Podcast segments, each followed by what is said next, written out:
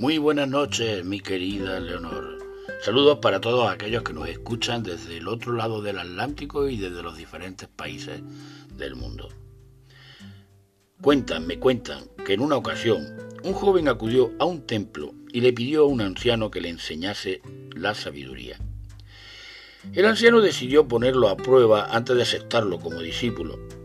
Señaló en dirección a un árbol que había frente al templo, al templo y le dijo, jovencito, tú quieres aprender, pero yo he de ausentarme durante un año. ¿Podrías tallar ese árbol y hacerme una estatua mientras estoy fuera?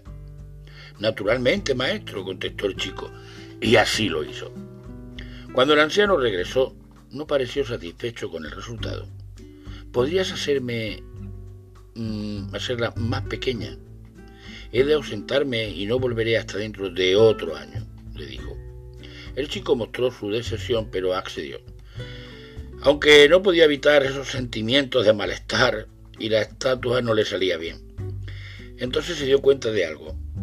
Lo que realmente quiero es aprender, ya que el único modo es realizarlo realizando este trabajo, más vale que lo haga lo mejor que pueda y además disfrute haciéndolo. A partir de ese momento, mi querida Leonor cambió su actitud. Empezó a recobrar su paciencia y entusiasmo y, al terminar el año, había hecho una hermosa estatua más pequeña. Había pasado la prueba de fuerza de voluntad, de paciencia y actitud frente al aprendizaje y, lo más importante, mi querida Leonor, vencer al más duro enemigo, que no es otro que uno mismo.